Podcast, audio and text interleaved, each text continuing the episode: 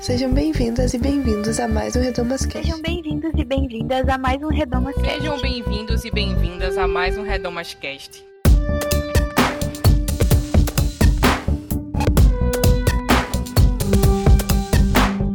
Sejam bem-vindos a mais um Redomas Cast. Eu sou a Isadora Nascimento e no episódio de hoje nós vamos falar sobre abuso infantil, as diversas formas de abuso infantil que existem. No dia 12 de outubro foi celebrado o Dia das Crianças e aqui no Projeto Redomas a gente vai usar esse mês para conversar sobre a maneira com que as igrejas lidam com as crianças. O tema do abuso, em especial o abuso sexual de crianças, é muitas vezes utilizado para instrumentalizar políticas e teologias LGBTQ-fóbicas pelas igrejas, ao mesmo tempo que é um problema muito sério e muito real dentro das próprias famílias cristãs. Hoje a gente vai ter uma conversa séria e honesta sobre as formas de abuso infantil, como identificar e prevenir esses abusos e os discursos das igrejas a esse respeito. Mas antes, os avisos, recadinhos. Acesse o nosso site, lá você vai encontrar estudos bíblicos, textos, materiais para download, caso você queira levar algum assunto, algum conteúdo discutido pela gente na sua igreja ou compartilhar com os irmãos do Zap. Também no site você encontra o link para contribuir financeiramente com o projeto Redomas do Qatar na aba Apoia fica esse link. Além disso, siga o Projeto Redomas nas redes sociais, Twitter, Facebook, Instagram. Participe do nosso grupo no Telegram. A gente está com o Projeto Redomas em todas as redes. Seguindo a gente também, você pode acompanhar os outros materiais e conteúdos que a gente vai lançar ao longo desse mês dessa campanha sobre a igreja e as crianças. Então é isso, vamos ao programa. Alerta de gatilho. Nesse programa nós abordamos abuso infantil, seja ele sexual, moral ou físico. Se esses temas são sensíveis para você e pode ser fonte de algum tipo de gatilho emocional, não escuta esse programa. Existem outros Redomas Cast para ser ouvidos. Sua saúde mental é mais importante do que esse podcast. Bom dia, boa tarde, boa noite. É, o programa de hoje tem como tema o abuso infantil. E por que a gente resolveu falar sobre esse tema? Nos últimos anos, a gente tem visto que o tópico do abuso sexual infantil tem sido instrumentalizado politicamente por muitas lideranças evangélicas, especialmente com algumas associações infundadas do abuso como causador ou provocado por pessoas LGBTQIA. A entre aspas, né, sexualização das crianças também é uma preocupação desse segmento, que é ativamente contra a educação sexual nas escolas. Enquanto isso, alguns discursos das igrejas fomentam outros tipos de abuso, como físico ou moral. Hoje a gente vai falar sobre tudo isso. Então, para falar desse assunto, a gente tem algumas convidadas muito especiais, que são todas estreantes aqui no Projeto Redomas. Um prazer receber vocês aqui, sejam bem-vindas, sintam-se em casa. Eu queria chamar primeiro a minha amiga Caroline Marques, dá um oi pro pessoal. Carol, pode se apresentar rapidinho. Oi, oi, gente. É, ia falar boa noite, mas pode ser boa noite, bom dia, boa tarde, né? Típico de estreante. É, meu nome é Caroline Marques, é, sou psicóloga clínica é, de crianças e adolescentes, atuo em consultório clínico particular. Fora isso, também presto um, uma consultoria para a visão mundial. Na, durante a pandemia, a gente abriu um serviço de escuta no WhatsApp, o WhatsApp de ternura para famílias, principalmente as mais vulneráveis, tentando aí proteger as crianças e os adolescentes vulneráveis nesse tempo de emergência, situação de emergência que foi a pandemia. Também trabalho no Sempec Educação, é, que é uma organização da sociedade civil. É, trabalho num projeto com formação de educadores e estudantes de escolas públicas do ensino médio. Também sou voluntária do IBAB Criança desde os 13 anos. Queria chamar a Jennifer Pires. Dá um oi, pessoal, gente. Oi, oi, pessoal. Muito obrigada pelo convite de estar aqui. Eu sou Jennifer.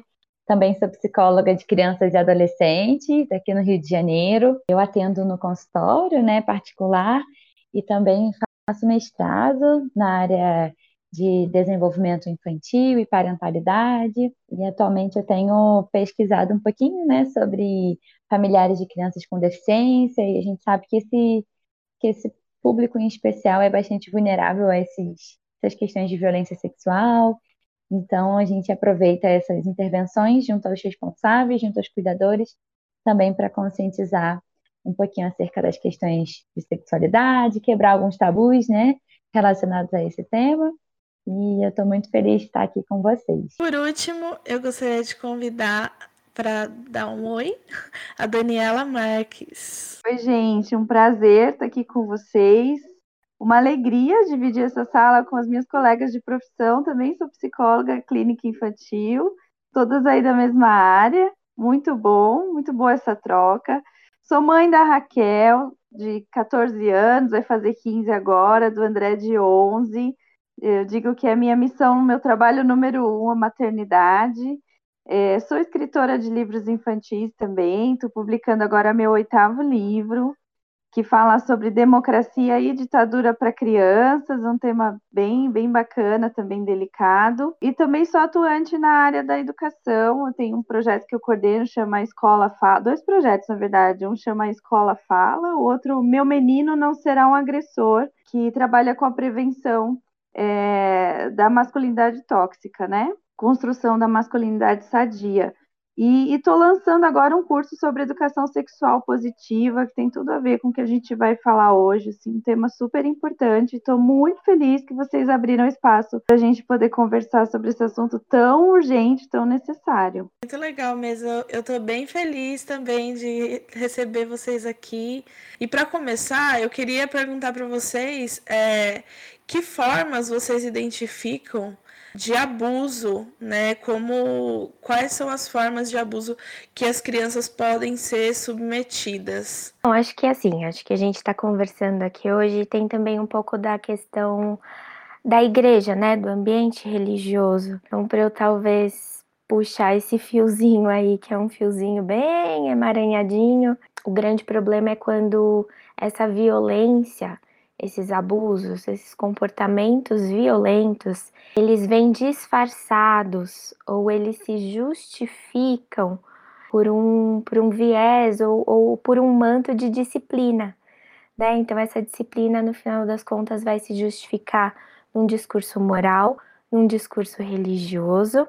E aí, no final das contas, né, a gente fica com aquela questão: bom, se eu não bato, se eu não agrido, e se eu protejo a minha criança na escola, mas como é que eu educo e como é que eu eh, evangelizo uma criança? O que a gente vê que é completamente oposto, a gente sabe que tem muitas igrejas que reproduzem violências contra as crianças, que muitas crianças vivem isso dentro das casas, né, que às vezes são os ambientes mais vulneráveis, com os cuidadores mais perto. A igreja vai lá e por uma moral da doutrina, da disciplina, da ordem, acaba reproduzindo essas violências, né? E a gente não está só aqui é, ou apenas falando da violência uh, sexual. Pegando o fiozinho, seguindo aqui. Então, é, é, importante, assim, quando a gente vai falar de abuso contra, contra a criança, no geral a pessoa pensa só no abuso sexual, né? Consumado ali. Então, é importante é, como a Carol falou, existem esses abusos que são velados, que muitas vezes não existe o toque físico, então o abuso contra a criança, ele está dividido em abuso com toque e abuso sem toque. E aí dentro deles tem as subcategorias, né, do, do menos grave para o mais grave. E aí o abuso sem toque, você vai ter a violência psicológica, a violência moral, você vai ter fotografia de crianças nuas, você vai ter exploração sexual na internet, filme de crianças, né? Então, esses são, seriam as violências sem toque, mas que se configuram como violências, né? Violência patrimonial, por exemplo, também se enquadra quando você destrói pertences das, da criança, né? É, tudo isso está dentro ali no quadro da violência. E tem as, as violências, os abusos com toque, e aí você já tem, quando um adulto pede para a criança tocar os órgãos genitais do adulto, ou quando o adulto toca nos órgãos genitais da criança, ou quando já passa para uma penetração, aí já entra como gravíssimo, né? Dentro de todas essas, a gente tem que pensar quando você fala em abuso, não é uma coisa só, são diversos abusos.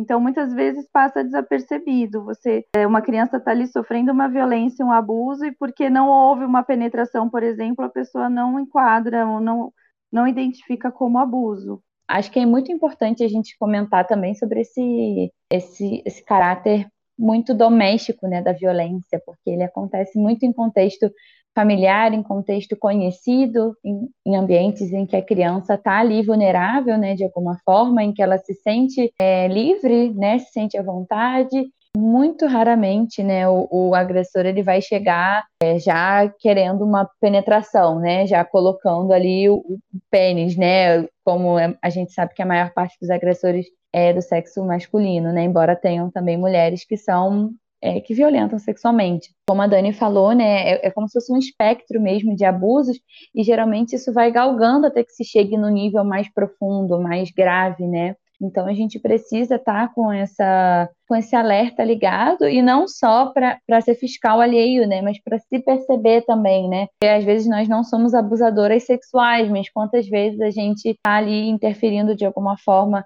negativa na sexualidade das nossas crianças ou de alguma forma a gente está sendo né, conivente com alguma violência ou está deslegitimizando algum sofrimento que aquela criança está passando só por não decorrer de algo gravíssimo, né? Então acho super importante também a gente ter em mente essa, essa característica dimensional, né, da, da violência. E vocês conseguem enxergar alguns sinais que as crianças dão para que o abuso seja identificado? Como como que é essa parte assim da, da identificação? Quais são os sinais que as crianças apresentam? Eu sempre costumo uh, compartilhar com as famílias, com os cuidadores, educadores também, é, de, de espaços de educação e proteção, que não há um sinal, não há um pedido, né, não há uma maneira. Assim como existem é, muitas crianças, existem vários pedidos de ajuda e de socorro. Acho que o ideal é você conhecer a sua criança. Como ela come, como ela se diverte, como ela aprende, como ela sente medo, como ela conta as experiências dela, como são os amigos, né?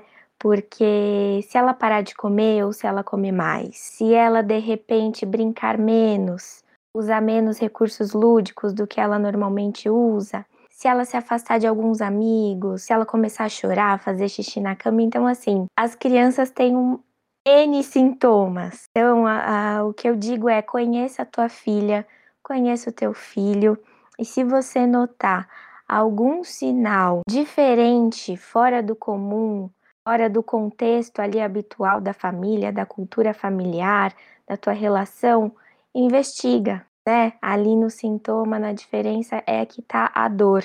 Na violência sexual, principalmente, as crianças choram muito. Tem a, a, questão se a criança for muito pequena, pode ser que fique é, doa para fazer xixi, para fazer cocô, que são assim é, sinais mais físicos mesmos, né, de alguma violação com o corpo dessa criança.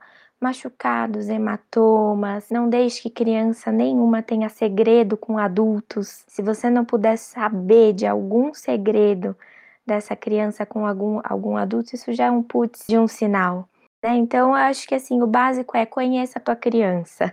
É a partir do momento que você conhecer a tua criança e se relacionar com ela, você vai entender quando é que ela tá pedindo um oi, me ajuda, não consigo dizer o que, mas olha para mim, né? É, eu costumo dizer isso. Deve ser um desafio bem grande, né? Porque as crianças às vezes não sabem processar as emoções, não sabem explicar o que estão sentindo.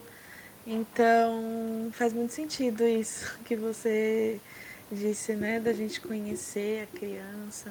E só pensando assim que, por exemplo, é super é, válido e, e, verdadeiro, né, isso que a Carol trouxe, você sempre compara a criança com a criança, né, com ela mesma, com a história de vida dela. Mas caso você seja um educador, um tio de uma ONG, um professor de escola bíblica, talvez você não conheça muito o perfil daquela criança, né? Então fica um pouco difícil. De repente ela está sendo abusada pela família e você é a pessoa que vai identificar isso na escola, por exemplo, ou numa ONG ou na igreja, né? Então, acho que se você percebe que aquela criança ali, talvez você não tenha uma história de vida para poder comparar ela com ela mesma, mas observando o desenvolvimento normal de uma criança, ela está muito isolada, ela chora demais, né? Como a Carol falou, dor nas partes íntimas, ou ela, ela vai falar através de algum desenho, eu atendi um grupo de crianças por um ano e meio que viviam em situação de abuso e vulnerabilidade. Uma das crianças, uma vez, por exemplo, ela, numa brincadeira de argila, ela fez um pênis perfeito, com todos os detalhes de um pênis adulto. Ela era uma criança de 8 anos, inclusive ejaculando. Então, esse é um sinal, né, de uma criança que teve acesso a um conteúdo não é próprio para a idade dela. E aí houve investigação, era uma criança que estava exposta à pornografia, por exemplo, ela não sofria abuso físico, mas o pai expunha essa criança à pornografia para ele aprender a ser homem, sabe? Então a criança vai trazer ou num desenho, ou ela vai replicar o ato sexual numa brincadeira, ou medo em excesso, de algum modo ou de outro vão aparecer aí conjuntos de sinais. Nunca vai ser, como a Carol falou, um sinal sozinho também, é um, é um conjunto, se avalia todo um contexto, né? É, alguns sentimentos como culpa e vergonha, que geralmente acompanham muito as crianças que de alguma forma sofreram violência. Geralmente são crianças que se sentem muito culpadas, se sentem muito envergonhadas, como se de alguma forma elas tivessem causado aquilo ou elas tivessem alguma responsabilidade, né, em ter acontecido aquilo com elas, né? Então acho que esses dois sentimentos também eles são eles aparecem muito para a gente na clínica, né? Um ponto, assim, que a, que a Carol falou, né, sobre a gente se conectar com as nossas crianças, eu acho que a conexão, ela precisa proceder tudo que a gente vai fazer, né, na interação com os nossos pequenos, né? Sejam nossos filhos, nossos pequenos pacientes, sejam nossos sobrinhos, né? Afinal, uma criança, ela não se cria sozinha.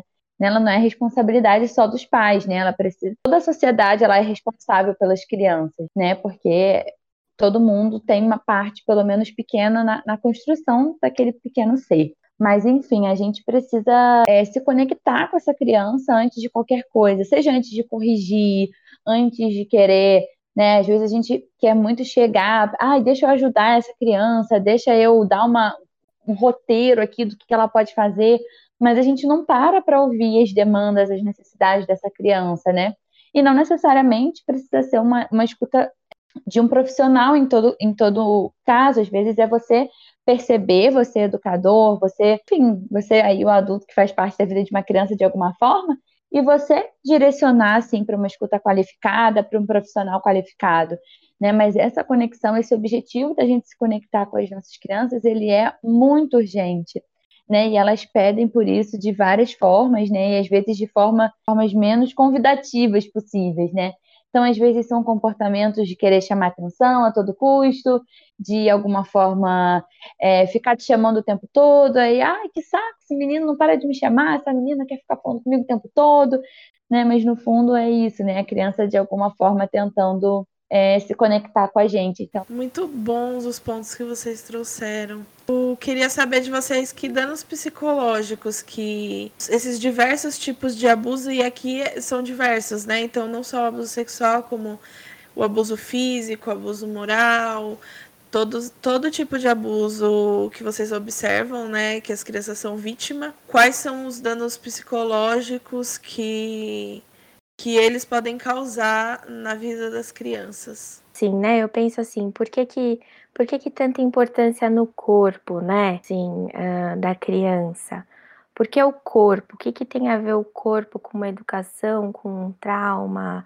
E hoje em dia, ainda mais, né? A gente vive um contexto político ah, complicado, né? Complicado é uma palavra leve, mas onde a gente tem aí um peso da religião muito forte, né? Então, normalmente o corpo ele é associado com o sexo e que é associado com castigo, pecado, algo escondido, né? E, ou, ou se não é por essa via do, do que desgoverna, é uma máquina que se disciplina, né? Então a criança a gente contém o corpo dela, a gente contém dentro do chiqueirinho, a gente contém depois dentro da sala de aula, a gente vai contendo o corpo.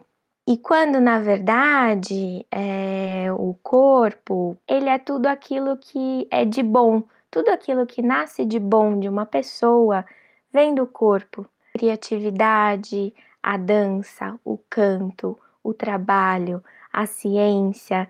Então, por que o corpo? Porque o corpo é o que atravessa a gente nesse mundo, é quem a gente é. Então, eu acho que pensar nessa trauma que é, eu acho que é um trauma porque é um é a morte de alguma coisa, né? Quando a gente violenta um corpo, o que que morre nesse corpo? Potência que morre nesse corpo, né? E como é que a religião ela castiga tanto o corpo, né? Que o trauma assim no, no corpo de uma criança com uma violência sexual ou não, é, mas esse corpo comprimido, ele é um trauma daquilo que daquilo que se deveria ser uma criança, toda a potência dela de sentir prazer, de se alimentar bem, de fazer amizades, de louvar, de adorar, de, de descobrir o que, que o corpo dela faz no mundo e de se sentir bem, né? De brincar. Então, eu acho que o trauma é roubar a infância. É, é algo que, que era para ser e é interrompido, né? É, a criança tinha é uma flor linda para desabrochar e aquilo é interrompido bruscamente com muita violência, né? E aí, o que vai ser dessa criança lá na frente? A gente fica pensando, né? Qual vai ser o resultado? Quais as consequências? E aí, de novo, a gente vê cada assim, cada ser humano é um ser humano, cada história é uma história. Então, para uma pessoa pode trazer consequência X, para outra vai trazer uma consequência Y, de repente uma uma mulher vai ter muita dificuldade no relacionamento sexual lá na frente, ela vai precisar de muita psicoterapia para conseguir se relacionar sexualmente. É, ou de repente isso vai trazer algum sintoma de ansiedade extrema, de depressão, de medos. Não dá para não dá para dizer é, foi violentado, vai acontecer isso. Não tem essa resposta certa mas que causou um trauma, causou, que foi violento, foi, que vai trazer consequências muito ruins, vai. Né? E essa pessoa vai precisar de muita ajuda lá na frente. Nossa, complementando essa visão, né, do, do trauma, né, ele acontecer nessa, dessa forma interativa, eu volto, né, eu sou meio testemunha, né, da, da sociedade precisa se inserir nos cuidados com a criança, né, eu sou essa testemunha aí. Se o abuso sexual ele ac acontece na maior parte do tempo, dentro de contextos familiares, em contextos conhecidos, que a criança tinha uma confiança e isso é rompido, né? Tanto que os agentes educacionais, né, são os mais um dos que mais colaboram, né, para a identificação de violências sexuais é, a gente, como sociedade, a gente vai ser rede de apoio para essa criança que foi violentada, né? Então, tá muito também é, dentro do que cada um pode fazer, dentro do pouquinho do que cada um pode fazer, a gente pode ajudar para que esse efeito, para que essa repercussão né, não seja catastrófica lá na frente. Então, pensando assim, né, nos, nos efeitos principais assim que, que eu percebo, uma diminuição assim na confiança, né, de pessoas, geralmente a gente atribui maior confiança, os adultos de referência. Penso também no, no aumento daquele sentimento daquela crença de vulnerabilidade, de ah, o mundo é um perigo, estou aqui sempre vulnerável, né? Eu penso um pouco nessa nessas repercussões também a nível de tipos de pensamento, né? E eu penso também no estresse, né? Pensando até como que o, o cortisol, né, que é o hormôniozinho do estresse, ele trabalha no, no, nosso cérebro, é devastador em quantidades grandes, assim. Então, a repercussão, ela vem a nível cognitivo, intelectual, emocional, né? Então, você ser exposto a uma carga grande de estresse é uma coisa muito nociva, assim, para para a sua saúde mental, né? é ruim saber disso, né? É, é preocupante, é, dá, um, dá um frio na barriga saber disso, mas ao mesmo tempo eu penso que a, que a gente, como sociedade, a gente se apossar desse lugar de que dá para eu contribuir de alguma forma, a gente consegue ter aquela pontinha de esperança de que tá, é um cenário bem complicado, mas de alguma forma eu posso colaborar para que essas consequências sejam diminuídas, pelo menos. Né? Eu não vou conseguir apagar da cabeça dessa criança essa violência, essa experiência, infelizmente, mas eu posso colaborar para que o prognóstico, para que o curso de vida dela é, seja um pouco mais positivo. Ela encontre figuras nas quais ela possa confiar, ela encontre graça na vida, ela se reconecte né, com aquele prazer que a Carol falou, né? Porque sexualidade é, é prazer, não necessariamente prazer relacionado ao genital, né? A, a parte ao sexo em si, né? Mas prazer da vida, de existir. Tudo que, tudo que move a gente é sexualidade. Né? A sexualidade, eu, eu gosto de comparar ela como um motorzinho, né, da gente, porque ela é, faz a gente querer viver, faz a gente querer buscar prazer nas coisas, né? Então é, é bom saber, por um lado, que nós podemos também minimizar essas consequências, né, sendo essa rede de apoio, essa fonte aí de, de refúgio para essas crianças. E aí, até assim, o, o, que a gente está fazendo aqui agora, né? Conversando, produzindo materiais, tudo isso que a gente faz, porque tem esse contexto do trauma na casa,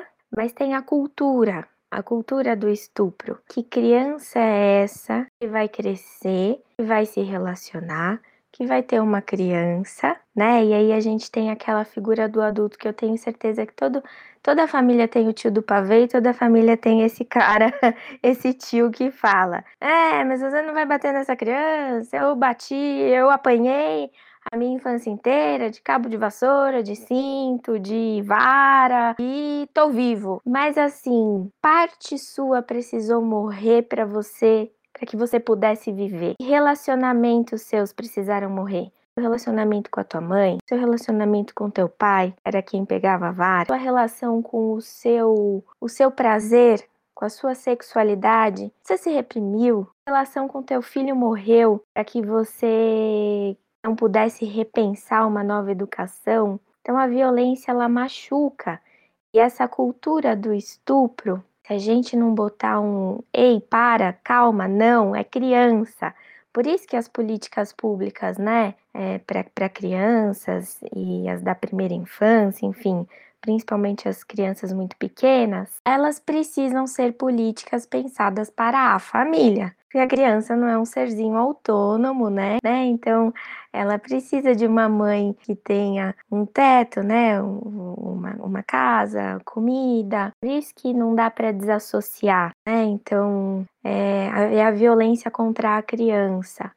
Mas quem é a família, né? Que cultura é essa que a gente barra? Que daí esses traumas, que daí a Jennifer, eles não se perpetuem. Daí a igreja ela tem ah, ela tem um, um jeito, um dogma de funcionar de perpetuar coisas, símbolos, tradições, lugares, posições. É importante a gente debater isso aqui, porque as igrejas são muito violentas. Eu penso bastante nisso, assim, porque eu tava até pensando esses dias, numa aula da faculdade, eu tô fazendo uma segunda graduação, né? É faculdade de Direito. E a gente teve um caso que enfim, a gente discutiu de uma criança que estava dando problema na escola, e aí a mãe foi na escola e a diretora expôs a criança na frente de todo mundo, e a mãe queria processar a escola. E aí, no, quando a gente estava conversando, né, na, no, nos debates, saía muito essas coisas, né? Ah, porque esse menino vai ficar mal acostumado, tem que ensinar na rédea curta, esse tipo de coisa, assim. E parece que uma coisa que eu percebi, assim, o movimento à minha volta, é, parece que foi muito instantâneo o movimento de atacar aquela criança, assim, que era uma criança hipotética, né?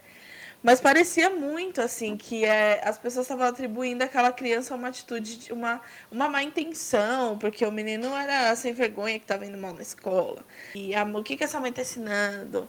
E, e aí é, é, até isso que a Carol trouxe bem assim da, da disciplina, né? Da utilização da disciplina como esse controle, né, que a gente que a gente quer exercer sobre a criança enquanto adultos.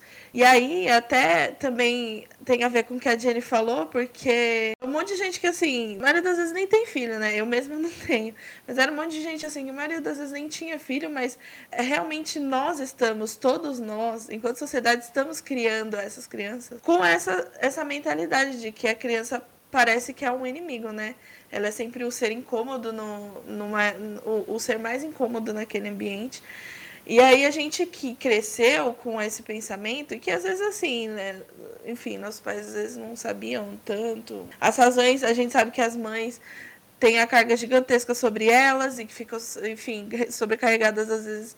Enfim, não dá para atribuir culpa de uma maneira tão absoluta assim a, a determinados agentes, principalmente por causa disso. A gente está dizendo que é social o negócio, né? O problema.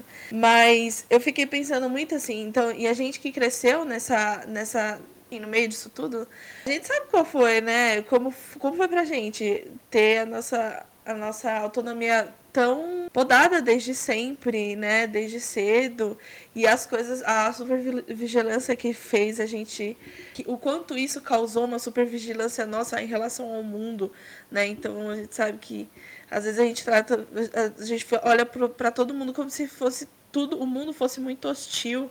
E aí a família, né, o papel da família nisso tudo, da igreja nisso tudo, parece que tudo vem para reforçar muito. E é muito bizarro como para reforçar tudo isso. E é muito bizarro como parece que a nossa sociedade tem uma relação muito doida, muito conflituosa com a criança, com a ideia da criança, né, com a coisa, né, da, da infância em si. Porque ao mesmo tempo que parece que existe uma super proteção, uma super preocupação, é um monte de negligência junta, né? Que então assim, a gente vê, né, o fundamentalismo ganha muita voz nisso, assim, é, é, é gigantesco, absurdo, tanto que as pessoas conseguem se eleger com base em pautas que envolvam infância e que às vezes nem nem tem muito, muita base, né? Enfim, muita efetividade. Tem a, é, campanha política que se faz com base nisso, de não, porque na escola está ensinando isso, está ensinando aquilo.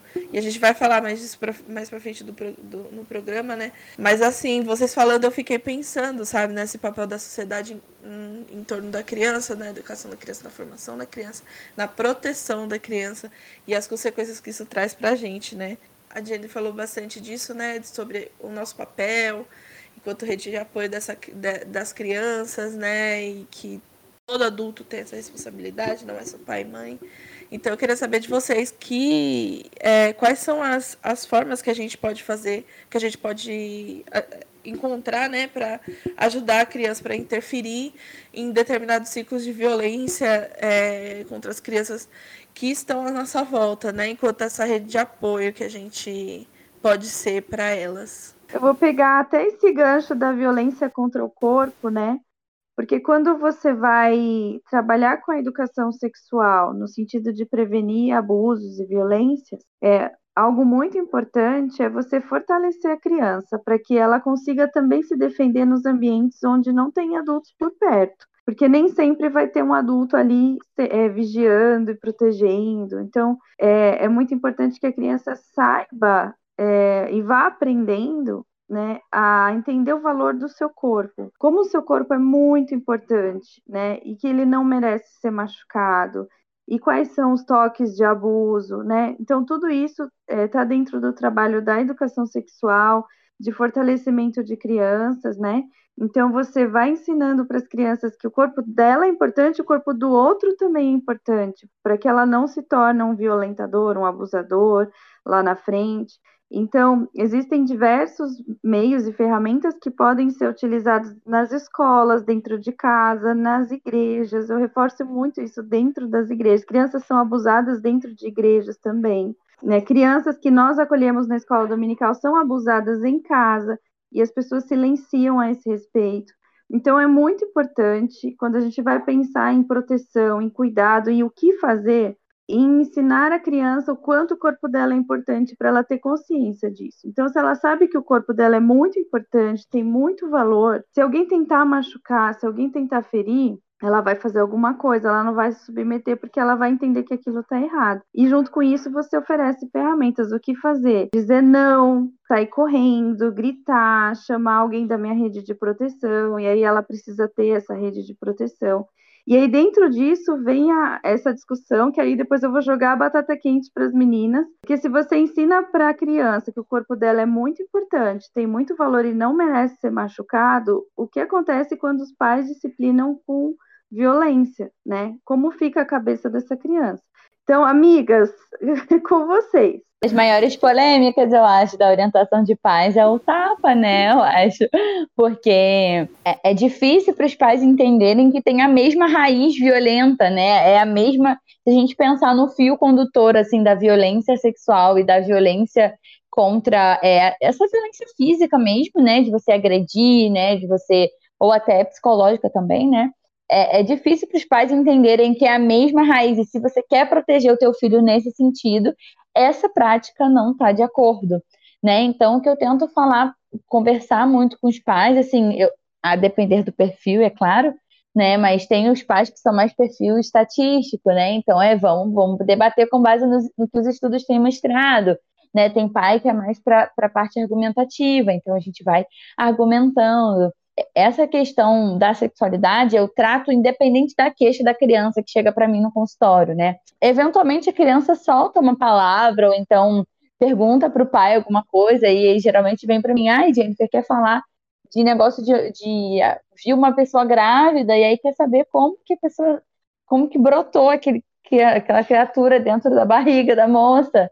E aí eu sempre estimulo eles a, a conversarem sobre esse tema, né? E, mas a, a pensarem, né, que, olha, qual é o, a tua expectativa, né, até nível de proteção para o seu filho, e de que forma as suas práticas também têm que estar congruentes a isso. Né? Então é um momento também de, de reforçar muito, né? Eu vejo, é, teve uns vídeos que viralizaram no, no Facebook, né? De, de pais com a filha ou o filho diante do espelho, né? Ah, você é linda, você é forte, você né? Viralizaram alguns vídeos assim. E aí realmente é muito bonito isso.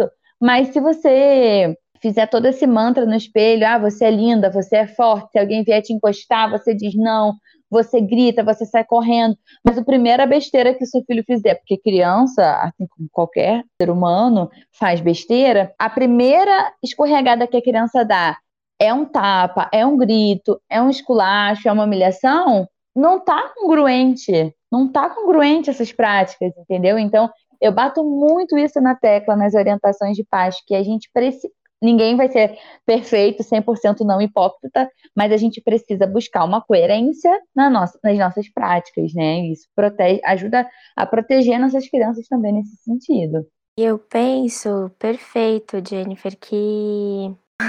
Coitado dos pais. É. Mas é, o lance da cultura, né? Social, histórica, blá blá blá blá.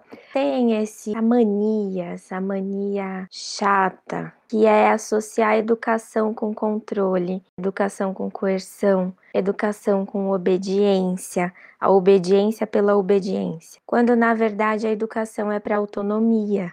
Criar um filho que te questione e te pergunte que vá contra você em, em situações da vida, que queira argumentar, que queira, né, que, que não vá aí também causar nenhuma situação de risco para a criança, porque esse é o papel do adulto mediador, né, de pai e de mãe, garantir aí a proteção. Mas a educação é para autonomia, é para autonomia, é para a criança sair, é para ela andar, é para ela descobrir, né? É para ela se conhecer. E aí, de novo, a questão da igreja, né? O corpo é sacro, o corpo é santo. Por que que quando a criança erra, para onde a gente vai? Para o corpo, né? Então, esse lance, me lembro de uma vez que eu estava numa formação, e aí não vou dizer aqui nomes, né? Mas era numa empresa que imprimia Bíblia. era uma empresa que imprimia Bíblia e eu estava numa formação falando justamente sobre isso, famílias cuidadoras. E era uma imersão, assim, né? A gente é, fazia imersões e treinamentos para que empresas e igrejas tivessem as suas políticas de proteção para a infância. Né? Então, na IBAB, por exemplo, que é a Igreja Batista de Água Branca aqui em São Paulo, a gente tem uma política de proteção à criança.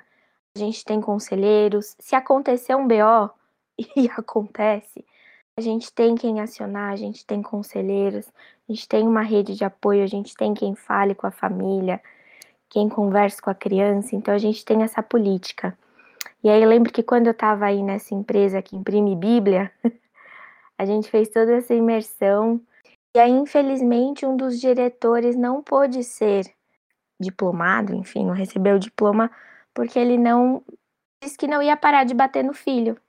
Porque a vara, dadadã, porque Deus disse que a vara e ele tinha a vara do lado da geladeira tal. E aí isso pra gente era inegociável. Na época eu trabalhava integralmente na visão mundial.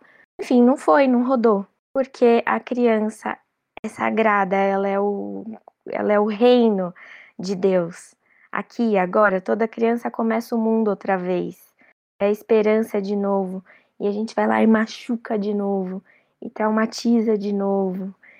Então, é a questão do corpo, ela é, é esse fio que atravessa, assim mesmo, né? Desse assunto. E como o corpo na igreja evangélica hoje, ele é, ele é morada de tanta coisa, menos das coisas boas, puras, perfeitas e agradáveis. Eu fiquei pensando bastante, assim, né? Eu achei a, a pergunta da, da Dani bem provocativa, né? Assim, da, sobre a coerência. Porque eu quero, eu quero muito ser mãe, falo sempre isso. E assim, eu sou casada com um homem negro, né? Então a gente sabe. É, inclusive, quem, quem tá ouvindo o podcast não, não tá nos vendo, né? Mas eu sou uma mulher negra. E eu sou casada com um homem negro, então assim, a gente sabe que nosso filho vai ser negro. E nesse meio, né, a gente. É, todo mundo está inserido em discussões raciais. A gente ouve muito, né? A gente brinca isso aqui no Projeto Redomas, que sempre tem um momentinho do recorte racial, né? Em todo episódio. Então, estou fazendo esse momento agora. É, a gente ouve muito, assim, né?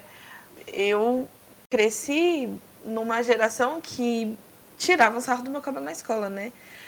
Não que hoje isso não exista, mas eu acho que é muito menos aceito você ser chamada de nega cabelo duro, como era na minha época, entendeu? Eu cheguei a, criança, a menininha não, quis, não querer fazer ciranda comigo, porque não querer pe pedir, pegar na minha mão, muito mais de uma vez isso aconteceu comigo. E a gente fala assim, a gente vai criar nossos filhos de uma maneira empoderada, né? Então, assim, esse negócio de olhar no espelho, falar você é importante o seu corpo e eu, o lugar do corpo negro na sociedade que a gente vive, né? A gente sabe que lá fora o nosso filho vai enfrentar muita hostilidade. Então, dentro de casa, a gente vai querer ensinar: não, o seu corpo é sagrado, sua pele é uma pele linda, você tem a pele, a sua cor de pele é de reis e rainhas e aquela coisa toda, né, que a gente ouve muito, assim, na educação de crianças negras e tal. E aí o incoerente, incoerente seria, né, a gente fazer todo esse discurso e no final das contas agredir é, é, de qualquer de alguma maneira você falar que você é muito importante você é inteligente você e você depois está praguejando contra a criança né então assim são perguntas que eu nunca tinha me feito, assim, é, né, essa questão da, da incoerência. É muito importante mesmo. E em relação agora, a gente até vai falar dessa, dessa parte de, da educação sexual. É, a gente tem um episódio aqui sobre cultura da pureza, né? E eu fui bem criada também, né, dentro desse universo da cultura da pureza e tudo mais, né, enfim. Desde criança, por ser minha adolescência, grupo de jovens, aquela coisa. É, e assim, Nesse episódio eu falei que uma das coisas que eu acho que eu agradeço muito a Deus foi que a minha mãe sempre falou de sexo comigo, tipo, lógico que em idades apropriadas, né? Obviamente, mas mãe tinha muita essa preocupação, assim. E a minha mãe sem, né, sem ninguém nunca ter falado para ela nada, mas ela tinha muito essa preocupação. Eu preciso ensinar onde que pode tocar onde que não pode tocar. Eu preciso ensinar que não tá ok se um, algum homem colocar você no colo. Eu preciso ensinar como que as coisas acontecem. E aí quando a gente foi ficando mais velha, eu e minha irmã, né, somos, somos duas meninas, filhas da minha mãe, né? Eu tenho mais outros dois irmãos, mas são filhos do meu pai, não da mesma mãe. Mas eu e minha irmã, que fomos criados pela minha mãe e somos as meninas, a gente teve essa essa conversa em casa, né? É, minha mãe sempre falou muito abertamente sobre esses assuntos com a gente e muito sem tabu, assim. Minha mãe nunca ficou querendo, nossa, porque você tem que se guardar, porque você tem que. Porque ela sempre achou que não ia levar nada a fazer isso, que se a gente quisesse fazer, ia fazer quando tivesse. A minha mãe é realmente exceção, eu acho. Eu acho que na, né, as minhas amigas de 30 anos, 31 anos eu tenho, é, não foram muitas as mães que conversaram abertamente sobre isso em casa. E eu acho que ainda hoje, né, pessoas da minha idade que criam filhos têm dificuldade, né, com essa questão da educação sexual, como eu falei. Muitas, muita gente é, vota pensando nisso, muita gente faz campanha eleitoral é, com discursos em relação à educação sexual e é um tema que ainda é muito tabu, principalmente no meio de pessoas religiosas, né? Até por, por isso que eu acabei de falar da cultura da pureza. Assim, como vocês acham que está isso hoje? É, essas questões sobre é, educação sexual, vocês acham que as crianças hoje tem, estão um pouco mais preparadas para esse tipo de. Né, estão sendo mais orientadas nesse sentido? Quais são as perspectivas? Por que a educação sexual é importante? O que, que vocês pensam sobre esse assunto? Meninas, eu acredito assim que a gente precisa pensar um pouco fora da nossa bolha, né? Porque assim, no, no meu contexto, eu sou eu faço parte de uma igreja que ela é mais progressista, né? Que é a Igreja Cristã Carioca. Então a gente tenta fugir um pouco desses padrões que vieram, né? De algumas raízes, alguns dogmas que não não estavam né, fazendo tão bem assim né? Então a gente tenta quebrar um pouco né, esses dogmas, mas a gente tem que, que saber que essa comunidade é, evangélica, né, essa igreja evangélica, ela ainda está atravessada muito por essa cultura da pureza, né, que também compartilha muita coisa com, com essa questão da cultura do estupro também, com a questão do machismo. Eu me lembrei, enquanto você falava, Isa, de um vídeo, e aí era um vídeo onde as crianças estavam tipo num campinho de futebol divididos entre meninos e meninas. E aí os meninos cantavam: "Ah, somos meninos masculinos" e as meninas cantavam: "Somos meninas femininas", com as vozes super afinadas e os meninos super fortes, mostrando os músculos, né? O vídeo em questão era contra a aspas, estou fazendo aspas aqui para quem não está vendo a gente, ideologia de gênero. É, e eu tô dando risada porque, assim, se a gente pensar, né, até no, no projeto que a, que a Dani tem sobre essa questão da masculinidade tóxica, quanto esse padrão de ser um menino masculino, como diz a música, como que isso pode estar colaborando, né, para a manutenção dessas violências? Porque muitas vezes são os meninos masculinos os maiores autores das violências, né? Não exatamente porque ah, homem nasce ruim, né, homem do sexo masculino já nasce com um componente ali biológico para ser pior, para ser mais cruel. Não, não é isso, é, é, a educação. A gente precisa pensar como que esses meninos estão sendo sexualizados, né? Então, assim, eu acho que a educação sexual no meio evangélico, de forma geral, né, assim, na sociedade, do, acho que dá para a gente dividir, assim, né, em pelo menos duas, duas partes, duas categorias. Talvez os entusiastas, né, sei lá, em três, vai é, os entusiastas ali com a educação sexual, mas que ficam um pouco assustados com essa coisa de, aspas, ideologia de gênero, com essa coisa, ah, o que, que é educação sexual? Vai ensinar meu filho a transar, vai ensinar meu filho a botar camisinha, sendo que para que que vai ensinar ele a, a, botar uma camisinha se ele transar só depois que casar, né? Eu acho que tem os entusiastas que são óbvio, né, não querem seu filho sofrendo violência sexual, mas ao mesmo tempo não querem seu filho aprendendo coisas que são contra a, aquele código ali de conduta. Eu acredito que tem as pessoas que estão agarradas nas fake news ali, da, enfim, aquelas coisas que a gente viu quando teve as eleições, né, da, da mamadeira de órgão genital, da cartilha de que ensinava as crianças a transarem, né, esse tipo de fake news, e, e a partir desses elementos são, em verdade, constroem toda uma narrativa né, contra a educação sexual, de que criança não tem que saber de sexo, de que criança não tem que falar sobre genital, de que criança não tem que falar sobre isso, né? Mas se alguém fizer algo contra essa criança, ah, por que, que você não fez nada? Por que, que você não gritou? Por que, que você se permitiu ficar nessa situação? Então eu vejo também esse grupo, né? Claro, gente, que não dá pra gente categorizar as pessoas em grupos assim, né? Eu tô falando só mesmo para fins, fins didáticos, assim, que eu, que eu me organizei internamente. E eu acho que tem a, a pessoal, acho que até mais da nossa bolha, né? Até por a gente estar tá promovendo educação sexual, por a gente estar tá estudando, por a gente é, valorizar isso enquanto princípio, então a gente acaba fazendo alianças com pessoas que têm princípios parecidos com nossos, que são essas pessoas, né, que tentam pensar também para além daquela caixinha do tipo, ah, o seu corpo é precioso, ninguém toca, mas são pessoas que conseguem refletir, né? Que, que a parte da sexualidade vai além da parte da genitália, que tem outras questões que a gente precisa refletir, como a socialização de meninos e meninas, né? Como os papéis de gênero que a gente espera para cada, cada pessoa. Mas a gente não pode descansar no sentido de de pensar que tem outras crianças que precisam ser alcançadas, tem outras famílias que precisam ser alcançadas, sobretudo com informação, com conhecimento, né? A gente sentar e explicar que educação sexual não é vou ensinar a criança a transar, a usar o órgão genital.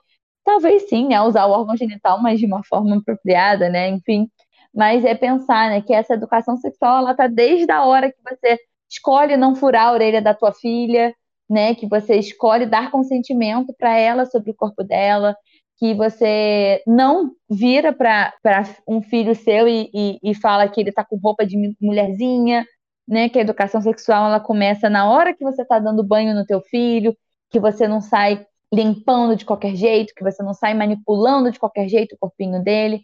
Né? A educação sexual é tudo isso, ela é muito mais complexa do que só dizer para que serve cada um dos órgãos genitais. Né? Acho que a gente precisa desse movimento de dar informação. Sim, eu acho que o grande problema e o grande nó de tudo é as pessoas elas não sabem o que é educação sexual, né? Tirando as que sabem, as outras pessoas não sabem. É, é exatamente isso que a Jennifer falou.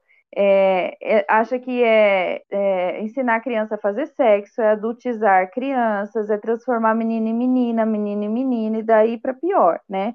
É todo um olhar que foi colocado, introduzido na mente da população e, e esse discurso se repete, se repete. E aí, quando você vê que uma pessoa aprende o que é educação sexual de fato, ela fica muito entusiasmada, ela fica muito feliz.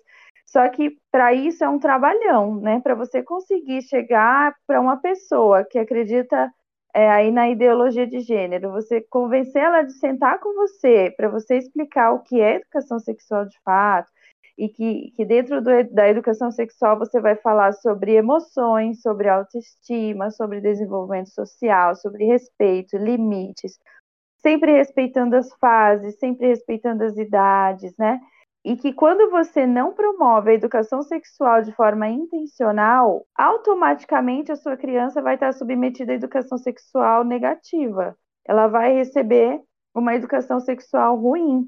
Então, assim, se as pessoas tivessem acesso a essa informação, né, o curso que eu estou montando, por exemplo, foi veio desse desespero de ver é, essas, essas informações, os fake news, como que eu posso, de alguma forma, contribuir para que, que esse curso entre dentro das igrejas, para que as pessoas aprendam sobre educação sexual positiva e auxiliem as suas crianças, as suas famílias, né? Mas é um processo muito difícil. Eu já tive momentos de querer desistir muitas vezes. Educar é dar autonomia e de que é emancipar quando a gente não dá educação sexual para as nossas crianças, quando a gente não dá ou não quer ou acha errado educar sexualmente as nossas crianças dentro das igrejas, a gente está dizendo para elas que a vida sexual delas não é autônoma, não é delas, não é para elas, não está a serviço delas, quase como se ela fosse uma pessoa fragmentada, e aí vai acontecer que essa criança vai crescer sem essa autonomia da sua educação, né? Educação aqui igual autonomia, mas sem essa educação sexual. Ela vai casar ou não, ela não vai conhecer ela mesma. É louco porque a gente pensa no sexo em relação ao outro. Ah, vai fazer coisa errada, vai fazer coisa escondida com outra pessoa, blá, blá. vai engravidar, pegar, sei lá, sífilis, AIDS, HPV, não falar sobre educação sexual está a serviço de quem? Uma igreja, uma igreja historicamente patriarcal. Então está a serviço de quem isso? E daí os absurdos de meninas que crescem sem nunca terem se tocado, porque a gente sabe que os meninos, que também é, é, são meninos em risco, também a gente pensa que as meninas, mas são garotos, crianças em risco consumindo pornografia ou tendo suas primeiras, os adolescentes, suas primeiras experiências sexuais de conhecer o corpo. E aí as nossas meninas crescem sem saber dá para pôr o dedo lá dentro, sem saber da onde vem o que, da onde sai o que. Puxa, que delícia! E, e, e, acho que foi a Dani que falou, né, do desenvolvimento. Mas também a teoria do desenvolvimento da criança, ela é oral, para depois ser anal. Mas aí quando chega na fase do genital, parece que o adulto trava. E por que travaram quando ele estava nessa fase? Então ele não sabe o que fazer, ele não sabe o que falar, porque ele não se tocou também. Assim, o não falar, o caminho da não autonomia, ele ele é adoecedor para toda a teia familiar, para toda a comunidade, não só para a criança. Hoje a gente está falando de criança, mas e a criança do adulto? É porque quando a gente fala em proteção à infância, a gente está falando também na criança do adulto. Porque enquanto a gente não está falando, tem muita gente fazendo mal. Como falar com crianças sobre sexualidade? A verdade, a verdade. A gente fala meia verdade, vem alguém com má intenção e fala a verdade de um jeito agressivo, de um jeito abusador. Então é a verdade, é a verdade no tempo certo, a verdade inteira da pessoa de referência que ela conhece. Que quando a gente também não traz esse, esse tema para junto da criança, a gente de alguma forma está dizendo que esse tema não é bem-vindo, né? Então, como que a gente faz para a criança se sentir à vontade? Para é, a pergunta anterior, né? A tua provocação Isa anterior tinha sido no sentido do que, que a gente faz, né? Quando a criança é abusada como que a gente vai acessar essa informação se esse tema não é pauta das nossas conversas? A criança, ela vai falar sobre o que ela está sentindo que a gente, assim, se a gente está se relacionando com uma pessoa que a gente sente que é um pouco mais carola, digamos assim, que é um pouco mais quadrada, né? A gente se segura mais, a gente não fala palavrão, a gente não fala gíria. Quando a gente está num ambiente que a gente sente que tem uma maior confiança, a gente pode ser mais vulnerável, a gente se abre. Então é muito importante ter esse, essa temática né, de educação sexual em diferentes ambientes, porque a violência sexual ela também tem esse caráter de acontecer em diversos ambientes, muito no ambiente familiar, mas muito também em outros ambientes. Então não dá para pensar em educação sexual só dentro de casa. Ah, não, do meu filho cuido eu, né? Da, da minha filha eu educo. Não, não precisa a escola se meter em educação sexual. Se os abusadores tantas vezes estão dentro de casa. É uma pessoa que você nunca vai desconfiar, né? Então, é, é precisa estar em múltiplos contextos esse, esse, esse assunto. A gente nunca fala. Deus criou o homem, e aí a mulher veio, tá, bababá. E aí Noé. E a gente pula, tipo, pula. Ah, mas como na pula? Jesus veio de uma virgem. Pula essa parte. Ah, mas as prostitutas, pedra, pedra. Ah, vai aprendendo, não sei o que. Aí chega na adolescência, você começa a sentir umas paradas estranhas, tipo, tô com vontade de mexer aqui, tô com vontade de explorar ali, não sei o que que é isso, porque nunca vi na Bíblia, nunca ninguém fez, nunca ninguém me falou, não sei nem se meus pais fazem, e aí de repente você tá no culto de adolescentes e jovens, aquela dinâmica da folha sulfite que você passa a cola, gruda, tenta desgrudar agora. Aí tá vendo? Sexo só depois do casamento. E aí você fica, mas o que, que é sexo? Da onde vem? O que, que é o meu órgão genital? A gente pula e vai direto pro não pode. A proibição, depois de uma não pauta sobre orientação sexual, ela causa muitas dores. Eu tinha falado antes, né, do corpo negro e tudo mais, aí o corpo da menina negra é visto de uma maneira sexualizada muito cedo. Vídeos, eu não sei se foi, não lembro exatamente se foi um vídeo ou se foi o TED Talk da, da Nathalie Neri, acho que foi o TED Talk da Nathalie Neri. Ela fala bastante disso, né, então é bem complicado essa relação, né, e quando você deixa de falar a Dani falou que quando você não aprende, quando a, a, você não tem essa conversa em casa, a pessoa, a criança aprende fora, né? Aprende no mundo.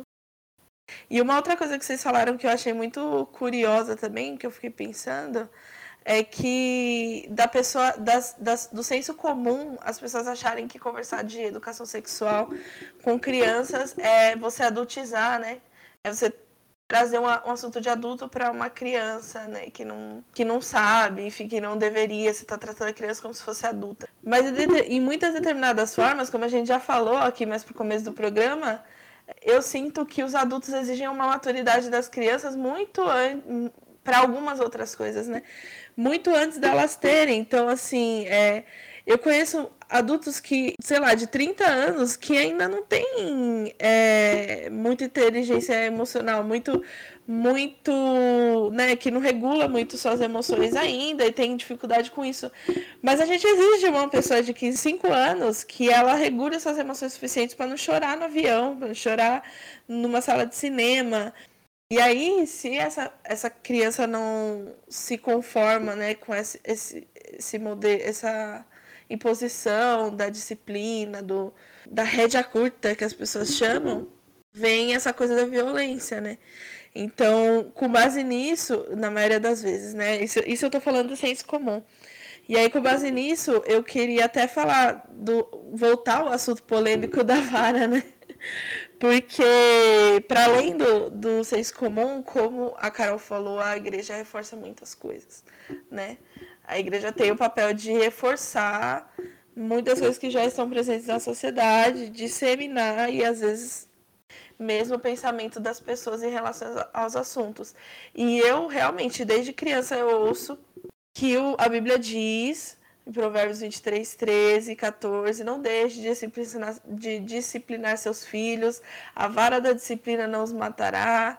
Sim, a vara da disciplina pode muito bem salvá-los da morte, né? É isso que diz o versículo. E, e assim, vocês estão aqui, vocês já até falaram um pouco disso, né? A gente sabe que tem muitas orientações profissionais sobre essa questão da vara, né? E sobre como bater nos filhos pode levar consequências muito, a consequências muito sérias na vida das crianças, né? Vocês consideram que essa, esse tipo de violência física é, é um, um tipo de abuso também. A, a igreja usar esse, esse versículo muitas vezes para orientar as pessoas sobre como educar os seus filhos. Eu queria saber de vocês por que vocês consideram isso problemático e quais são as, as melhores maneiras de educar as crianças, porque é uma coisa assim que eu pensei também muito ouvindo vocês e eu até fazendo um, um certo disclaimer muito depois do, do começo do programa. Muita gente pode estar se perguntando, né? O Projeto Edomas costuma falar muito de assuntos envolvendo minorias tal. Então, caso não tenha ficado claro, esse programa e essa campanha que nós estamos fazendo agora em outubro existe por quê? Porque crianças são minorias sociais. Eu não sei se as pessoas têm muito essa ideia, se, se eu acho que não é, né, muito difundida essa ideia de que crianças são minorias sociais, tanto quanto mulheres são minorias sociais, ne pessoas negras, pessoas LGBTQIA+, são minorias sociais. E, e como tais precisam ser protegidas, né? E aí é, eu acho que se a gente tivesse um pouco mais dessa noção, talvez a gente não fosse tão enfático em estabelecer essa ideia de autoridade, controle que leva ao abuso muitas vezes em relação às crianças, né? É, falando do ponto de vista religioso ali da coisa, é, desumanizar outras pessoas é pecado, gente. Desumanizar qualquer seres humanos, qualquer, qualquer tipo de seres humanos. E é, é pecado, é, um, é uma espécie de pecado. E a gente, quando a gente está falando de, de fazer esse tipo de me adiantei, respondi o negócio antes de vocês falarem, talvez. Mas é porque eu queria só deixar isso claro, que é, não, não tá legal, não, tá, não é ok, assim, você. Só existe essa ideia de que a gente pode bater em criança, porque existe primeiro uma ideia de que adulto está numa posição superior, de superioridade, numa condição mais plena de humanidade em relação às crianças, o que não é verdade. O adulto está muitas vezes em uma condição de cuidado das crianças porque ele está num lugar de desenvolvimento diferente. Mas nós não somos melhores crianças, a gente não tem que é, desumanizar as crianças, exercer essa linguagem do poder sobre elas. Mas eu queria saber a, a opinião de vocês sobre esse assunto, embora já tenha falado um monte, né? Desculpa, meninas. Acho que eu vou dizer um pouco da minha experiência. Eu tenho é uma menina, agora eu já falei, né? Vai fazer 15 e o André de 11. Por um tempo na, na minha vida, eu acreditei na vara violência. E eu usei isso com eles. E me dói é muito lembrar disso e pensar que eu não posso voltar e fazer diferente. Depois, no caminho dentro da psicologia, estudando educação sexual, eu fui transformando todo esse meu pensamento, essa minha crença, assim, hoje eu sou uma Dani bem diferente do que do que eu fui lá no início. Então, até os sete anos, mais ou menos, eu usei um livro cristão chamado Pastoreando o Coração da Criança, em que ele ensina a bater com o chinelo. Ele dá regras, ele orienta. Se um dia vocês tiverem curiosidade, assim, ele ensina como usar o chinelo e tudo mais. E eu levei isso muito ao pé da letra, né? E eu tenho muita dó dessa Dani lá, né, que acreditou muito nisso. E, e hoje eu tenho um olhar bastante diferente. Hoje eu penso assim, é, é o absurdo de injusto você pegar um adulto né, lá de 1,70m, 1,60m, sei lá, eu tenho 1,5m, tudo bem, vai. E uma criança ali de 4, 5 aninhos que não tem força nenhuma para se defender, que não se iguala nunca com a força que você tem, né? E você querer ensinar e você querer educar através de uma violência e eu sempre gosto de usar, hoje eu uso muito isso, situações de. É, trans, vamos transportar isso para a nossa vida adulta. Digamos que eu entro numa empresa é, e tem algum superior me ensinando uma tarefa nova e eu estou aprendendo ainda, assim como a criança está aprendendo a viver nesse mundo. E eu vou errar, e eu vou fazer do jeito que não é para fazer. Imagina se esse meu supervisor vem e me lasca um tapa, né? Ou pega um cinto, ou puxa minha orelha, né? Ou me dá um beliscão no braço é inaceitável pensar uma. Ninguém aceita. Não tem um ser humano que vai falar, ah, tá tudo bem. Né? Eu não lembro qual de vocês falou sobre, nas, sobre os animais. Nós não aceitamos violência contra animais. Não aceitamos a violência mais contra a mulher, apesar de que ela acontece, né? Mas a gente luta contra isso hoje. E por que, que a gente ainda continua achando que tá tudo bem violentar uma criança, né? E assim, eu tento olhar a população que ainda acredita nisso. Eu lembro da Dani de lá de trás, né, que acreditava e achava que estava fazendo muito certo. E eu fico hoje pensando em meios de ajudar essas pessoas, né? Aquela Dani precisava ser ajudada, orientada, receber uma informação.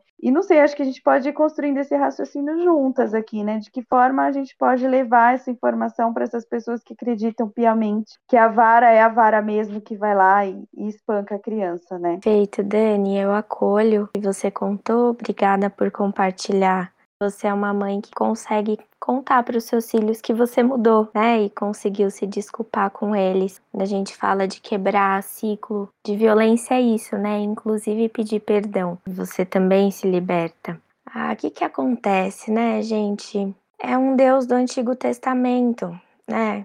É um Deus, é um Deus longe, né? É um Deus longe, não é um Deus pertinho, né? É um, é um Deus é ali, enfim, e, e as pessoas olham a vara como o objeto, a matéria em si, mas não como uma vara, por exemplo, que os, os anciãos usam para andar. Se você desconstrói a ideia, né, no, no, na vibe da desconstrução, a ideia da palavra vara ela se torna de uma arma um objeto de apoio para alguém que já caminhou muito na vida, aprendeu muito na vida e precisa continuar caminhando e se apoiando em uma vara para conseguir conduzir ovelhas, crianças, né? Então, se a gente desconstrói, porque senão a gente olha para as coisas e é muito fácil a gente transformar o corpo em uma arma a gente sabe disso, do que no corpo como um caminho para libertar outras pessoas. E essa dualidade aí da palavra vara.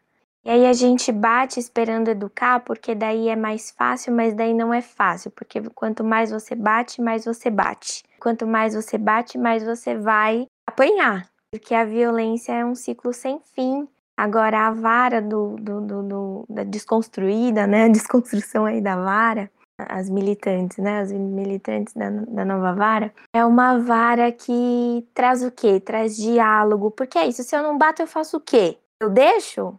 Deixo a pessoa fazer o que ela quiser? Não. O que é a vara? Ela caminha, você caminha junto. Você educa para o diálogo. Você educa para o não inegociável. Não por quê? Não por isso. Mas não porque tem coisa que é inegociável e é não e ponto final. E não é um não violento. Um respeito com você que está falando e com quem está te ouvindo. É aprender a falar não, aprender a ouvir não. Se a gente só apanha e se a gente só bate, quando a gente aprende a ouvir não? Não aprende. Aí você vai lá e machuca. A resposta pronta é machucar. A Dani deixou a provocação, né, de como que a gente faz para acessar esses pais. Eu acho que essa linha de pensamento da Carol colabora muito é, acolher esses pais, né, também, e pensar que assim, a gente. Qual é o teu objetivo quando você bate na criança? Geralmente eu tento acessar esse caminho, né? Com os pais que defendem né, a, a violência com os pequenos. Qual é o teu objetivo? Ah, educar, corrigir. Então, quais são os recursos que a gente tem antes de passar por isso, né? Antes de você bater. Então, quando a gente pensa na criança, né? Por exemplo, no neném, a primeira fala de, um, de um ser humano quando nasce é o choro. Da mesma forma que o bater, muitas vezes é, é, a, é a manifestação primeira ali. Criança de, de nove meses, dez meses, já desce o tapa se tu tira o brinquedinho da mão dela, né? É, é das primeiras, dos primeiros recursos que a gente tem, né? Como a, a, a Carol falou. É, mas a gente precisa pensar que nós não somos mais nenéns de 10 meses. Nós somos adultos de 20 e tantos, de 30 e tantos, de 40 e tantos anos, e a gente é muito capaz de pensar em outros recursos, né, para educar essas crianças. Então, aumentar um pouco esse repertório, né, porque muitas vezes esses pais agem assim por não saber também outra forma, né? Eu fui criado assim, né? E, e às vezes esse discurso meio prepotente, né? Ah, eu apanhei, não morri, é um movimento de autodefesa também de proteger, de se proteger ali, de tentar se proteger quem você foi, né? Tipo, ah, eu consegui passar por isso, mesmo apanhando, eu conseguia sobreviver. E sim, que bom, que ótimo, né, que você conseguiu.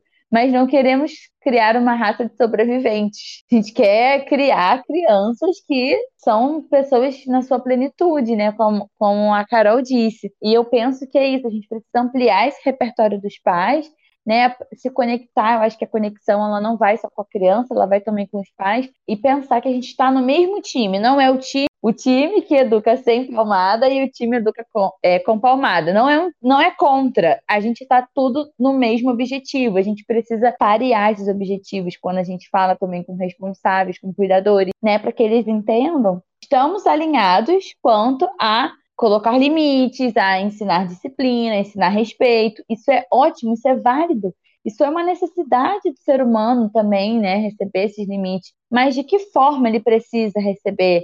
De que forma a gente pode apresentar esses limites, né? Não precisa passar pela via do abuso, pela via da violência. Essa fala do apanhei não morri é muito forte, porque a tua régua de medida é a morte, né? Então, assim, precisa morrer para ser ruim, né? E, nossa, não, né? E aí a gente, é, eu acho que algo que é muito impactante, que pode causar, levar a reflexão dos pais, é que quando você educa com violência, você promove uma criança ali, você é, cria uma criança que obedece pelo medo. Ela não obedece porque ela assimilou um ensinamento ou ela está indo para o caminho da autonomia, como a Carol falou. Ela vai obedecer porque ela não quer apanhar de novo, né? Ninguém gosta de apanhar. E, e é isso que você quer, né, para os seus filhos. Acho que vale muito essa reflexão. Você quer que seus filhos te obedeçam porque tem medo, né? Porque não querem levar outra palmada, não querem levar outra cintada, ou porque eles assimilaram de fato aquele ensinamento. Porque se você quer ir por esse outro caminho, existem muitas outras ferramentas e eu vou te ajudar com isso, eu vou te oferecer essas outras ferramentas. É bem importante mesmo. Vocês tocaram bastante nesse ponto, né, da de encontrar outras alternativas. Eu queria só perguntar se vocês têm essa o que vocês conseguem ver como alternativa para isso? Porque eu sinto que muita gente fica perdida nesse sentido, de tipo, tá, se eu não bater, eu vou fazer o quê? É igual qualquer outro tipo de violência. Quando você quando tira né, a violência, você às vezes acaba tendo que lidar com um monte de coisa que tava lá e você às vezes não queria ter que lidar. Então eu queria saber de vocês assim, o que, que vocês conseguem enxergar como alternativa para esses pais que não que estão acostumados a, a, a, pensar assim dessa, dessa forma, né? É, eu tenho duas histórias engraçadas. E aí me lembro, me lembro assim, a família toda sempre lembra. Mas eu devia ter uns 10 anos e ele uns 4 para 5. Nós dois ganhamos chocolates e ele era daquele que ganhava, sei lá, moeda, chocolate, meia, guardava e não usava. E eu era aquela que ganhava moeda, comprava bala, ganhava chocolate, comia tudo. Então, enfim. E aí me lembro que a gente ganhou uma barrona de chocolate, comi inteira a minha e via dele. Fui lá, comi. Mas comi um pouquinho, né? Aquelas barras grandes, comi um pouquinho. E aí ele percebeu. E eu falei assim: Mas imagina, essa é a minha barra. Não tá vendo? São só uns quadradinhos. Ele, cadê a sua? Não sei o que, aquelas coisas de criança, né? Minha mãe, ela, ela é educadora, né? E aí, na época, ela nem era ainda, a gente era muito pequenos. Mas ela falou: o que aconteceu? E aí ele: a sua filha, ela é uma prostituta. Eu olhei, eu até cuspi o chocolate. Oh, mãe, o seu filho me chamou de prostituta e chorando. Nem eu sabia direito que era, mas eu sabia que eu não queria ser prostituta. E meu irmão, cinco anos, minha mãe parou. A gente refletir aqui. Qual que é a primeira coisa que passa pela cabeça do cara, cidadão, seguidor da vara? Vou lavar sua boca com sabão. Tapa na boca. Aí minha mãe respirou e eu chorando. Eu não sou prostituta. Eu tava triste tal, nem sabia o que era. Minha mãe, filho, por que você chamou sua irmã de prostituta? Ah, mãe, eu vi aqui, eu tenho certeza que essa é minha barra de chocolate. Ela comeu dois quadradinhos. Eu tenho certeza que ela comeu a dela, porque a boca dela tá suja de chocolate e a roupa também. E ela é uma prostituta. Ela pegou uma coisa que não é dela e disse que é. Aí minha mãe, hum, ela não é impostora? Aí ele, ah, impostora. Aí ele, mas o que é prostituta então? Aí a minha mãe, hum, e aí, enfim, ele tinha lá, porque é isso, né? Falar o que a criança pergunta, mas na medida que ela entende, né? Aí lá com cinco anos ela falou: prostituta é uma mulher que tem muitos namorados. e ele, não, imagina! A Carol nem pode namorar. Aí ele, Carol, você não é prostituta, você não pode. Enfim, uma alternativa pro tapão na boca. Eu vou lavar sua boca com sabão. Pergunta: que palavra é essa? Onde você aprendeu? quer dizer com isso? Tá ligado do que, que é isso? Sua irmã de 9 anos é prostituta porque pegou teu chocolate, né? Então conversa, porque às vezes a gente acha, a gente tem certeza que a criança é malvada, que a gente tem certeza que a criança é mal educada, ela é birrenta. E aí a gente vai fazendo profecias autorrealizadoras. Ela vai fazer o que a gente espera que ela faça, porque criança é esperta. Isso ela é. E a outra história, super rápida, uma amiga minha, três aninhos, aquelas coisas, tinha o vestido preferido da vida. Vestido preferido, só usava esse vestido, dormia com o vestido, fazia tudo com o vestido.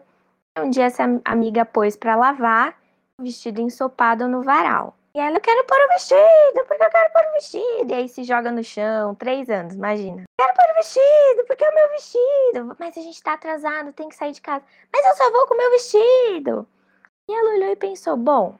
E aí, de novo, né? Tem o pai que bate, vai pôr sim o que, o que eu quiser. E ela pegou e ela tava lá, mas tá molhado, mas tá molhado, mas eu quero pôr ela. Bom, tem três anos, ela sabe o que é molhado? E ela pegou o vestido ensopado da máquina pôs na menina. Ela ficou assim, né? ficou assim com pesado também, né, para ela, não conseguia andar direito, ela não, não gostei. É que filha tá molhado. Lembra que a mamãe falou que tá molhado? Tá encharcado. Por isso que não dá. Eu não, eu não gostei, quero outro. Tirou dois minutos, podia ter se atrasado menos pro rolê para sair de casa. Então, assim, a gente pensa que as crianças fazem as coisas para forçar a gente, mas a gente esquece que a gente e elas, a gente está aprendendo o tempo todo uma com a outra. Tudo isso graças à conversa e ao entendimento de que a criança não está se preparando para ser um adulto. Ela é uma criança, ela pensa do jeito dela. Quando ela faz a birra, é, é quase orgânico, né? Ela não saber lidar ali com o conflito, a linha tênue tá quase seco, tá ensopado, tá molhado, mas eu quero. Então mostra, concreto, recolhe a pipa da criança. Né? Imagina bater na menina que quer sair com o vestido encharcado. Enfim, duas histórias para dizer que pode ser leve. Eu acho que, que tem uma questão é que quando a gente apela para a violência, a gente quer resposta rápida. É, os pais não estão, no geral, com paciência e tempo para tentar outras alternativas. Então, o tapa vai resolver e vai me trazer uma resposta rápida. Só que quais são as consequências, né? É isso que a gente tem que avaliar. E aí a Isa perguntou de ferramentas, né? A Carol falou sobre diálogo, que é essencial, né? Ferramenta número um. E eu acho que outra bacana é, é você acolher é, o sofrimento da criança, por exemplo, no momento de uma raiva, é, você ensinar ela que o que ela está sentindo é raiva, por exemplo, por, por não poder fazer alguma coisa, e precisa ter um pouco de paciência para você fazer isso na hora de um nervoso, né? E depois disso, algo que eu fui aprendendo aqui também com os filhos é ensiná-los a, a, assumir as responsabilidades dos seus erros. Por exemplo, criança precisa de disciplina e de limites. E, e não quer dizer que vai ser através da violência. A gente pode é, ensiná-los é, por outras vias, né? Então, por exemplo, riscou uma parede, e aí você não precisa ir lá e bater na mão da criança, quebrar o lápis da criança, usar de violência, gritar você pode ensinar para ela que é, riscando a parede ele está estragando esse espaço que é nosso, que é de todos nós, por exemplo, né? E, e depois ele assumir a responsabilidade daquilo que ele errou. Você riscou a parede, agora você vai limpar esse risco na parede. É sempre você projetar para o. Eu, eu sempre gostei de projetar para o que vai acontecer lá fora depois, né? Você vai pichar um muro, você vai depredar um, um, um patrimônio aí da, é, social, enfim. E aí você, você pensa a tua, a tua casa aí como uma micro sociedade, o que está acontecendo ali, os ensinamentos que vão acontecer ali, é, é o que vai acontecer depois ali quando a criança for adulta e sair da porta para fora da tua casa, né? E se você for partir só para violência, é, ela vai assimilar aquela responsabilidade, aquele ensinamento, para depois poder usar isso lá fora, né? Ou vai partir para aquele caminho que a gente estava falando do medo, né? Alguém que se submete é, a ordens porque tem medo, aí você leva para fora uma criança que se submete, por exemplo, a relações tóxicas, né? Porque ela foi treinada a só se submeter, se submeter e é sempre dizer sim para não apanhar, né? Essa ferramenta, né, que a Dani citou agora, são as consequências naturais, né? Então a gente envolver a criança no que tem a ver com o que ela fez, tem nada a ver riscar a parede, tomar um tapa, que tem a ver uma coisa com a outra, né? Até para a gente estimular, o, é, eu vejo os pais muito preocupados, né? Ai, meu, eu tenho que estimular o meu filho, eu tenho que estimular o raciocínio, eu tenho que estimular o desenvolvimento, mas a gente precisa pensar também que as nossas práticas educativas elas podem ser também ótimos estímulos para eles, né? Então as consequências naturais, tem uma técnica que a gente chama de pausa positiva, né, o time out, que é o momento que a gente sugere para a criança, olha, filho, eu estou vendo que você está muito bravo, que você está muito irritado, você está batendo aqui no seu irmão, nos seus amiguinhos, então a gente vai precisar sair para respirar fundo e depois, quando você estiver pronto, a gente volta. E a gente adulto, a gente cuidador pode fazer isso, olha, filho, é, o que aconteceu aqui não foi legal, mas agora eu estou muito nervoso, eu não estou pronto para conversar agora. Então, eu vou sair, eu vou me acalmar, quando eu voltar a gente conversa. Né? Então, a gente fazer, é, estimular a criança a fazer isso, mas a gente também, como adulto, né, ser esse modelo. E falando de modelo, eu acho que uma ferramenta muito útil na criação das crianças é esse de ser modelo, né? A gente não vai ser perfeito, mas quais são os nossos princípios? O que, que a gente quer ver nessa criança? Né? Quantas vezes eu vejo pais falando, ah, meu filho é, ele ele tá, tá sendo muito mentiroso, mas é um pai também que, que, que estimula que essa criança conte pequenas mentiras, faça ali pequenos delitos no dia a dia, então quando essa criança finalmente conta a verdade, é um escarcel, né? Então a gente precisa pensar, acho que o modelo também, né, ele, é, ele é uma ótima técnica de, de educação, de disciplina também.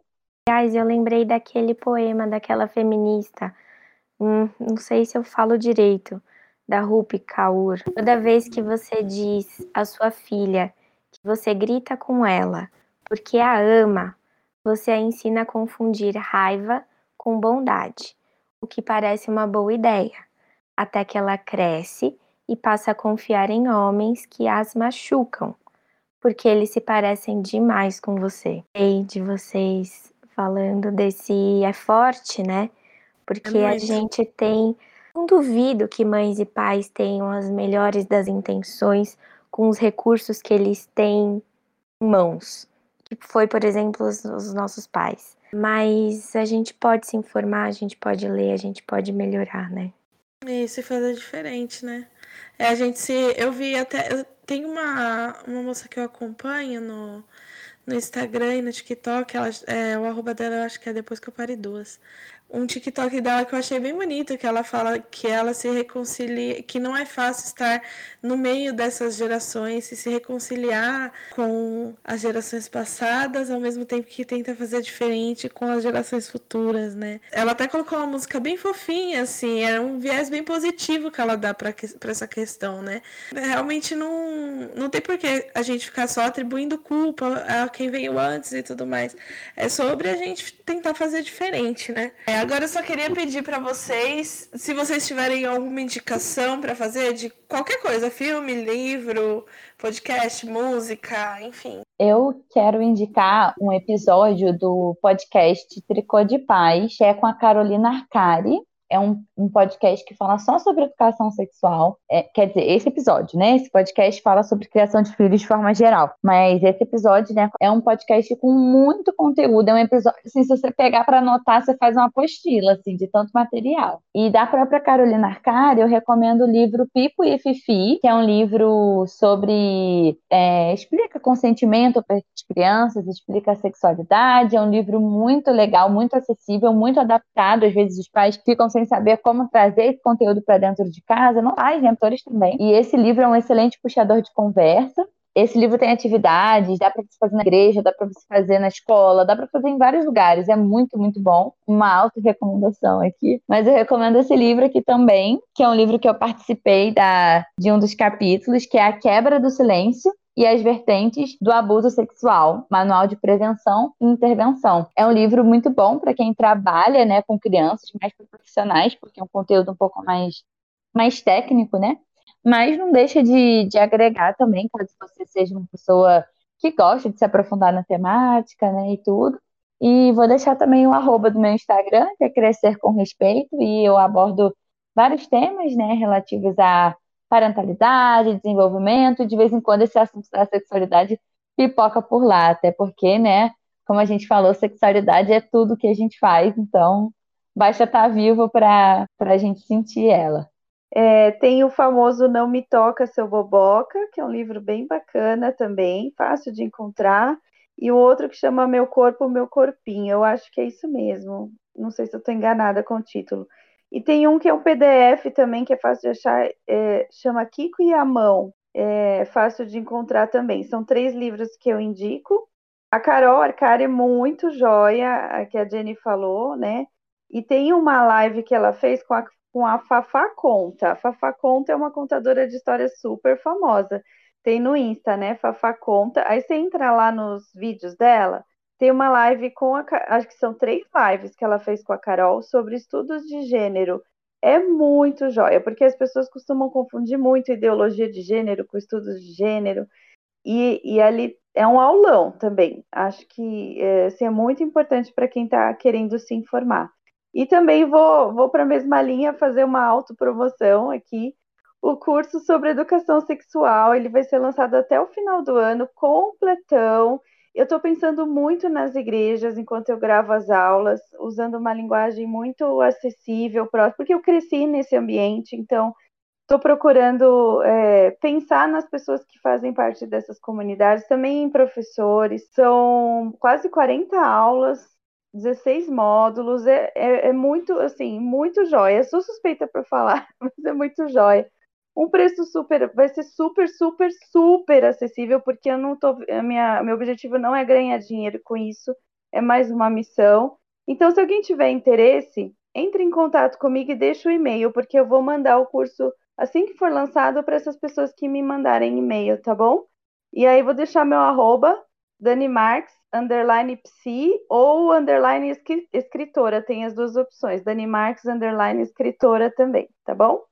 Então eu vou ficar um pouco em uma dica mais de mais orientada aos pais, né, sobre essa questão da sexualidade. Tem duas páginas que eu gosto muito, que é de um casal, é o arroba prazerele e o arroba prazerela. A Mariana, que é a fundadora da Casa Prazerela, é uma casa dedicada à sexualidade feminina. E o, o Cláudio, que é o marido, que é do arroba prazerele, ele tem um curso é, sexualidade masculina, tudo aquilo que seu pai não te contou. Eu acho que legal que a Jenny e a Dani trazem esse repertório para as crianças, mas também é, pensei aqui de deixar esse referencial para os adultos, para a criança dos adultos, né, que são os adultos que sofrem até hoje com abusos e traumas, que isso vieram que veio da infância, enfim, pode se estender por lá. Outra dica é a Visão Mundial, Visão Mundial Brasil.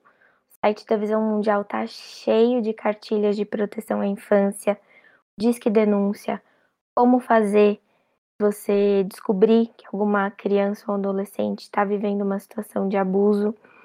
É... Enfim, tem um monte de cartilha, um monte de material, repertório muito bem pensado e feito, inclusive para as igrejas. Então, são minhas dicas. Eu vou deixar só o arroba de uma amiga minha que vai estar, inclusive, nessa campanha aqui de, é, de outubro das crianças, mas acho que ela vai estar presente no próximo episódio do Redomas Cash, que é o arroba artista desconhecida. É, a Thais ela faz algumas artes e assim, com um intuito também bem educativo, e ela já produziu bastante coisa nesse sentido, sobre consentimento, é, sobre conversando de consentimento com crianças. Então, ela faz pedagogia, então ela, ela é bem ela fala bastante desses assuntos, né? E eu gosto muito das artes dela, sempre compartilho, então eu recomendo aqui. É, vamos de tchau coletivo. Tchau. Tchau. Tchau. tchau.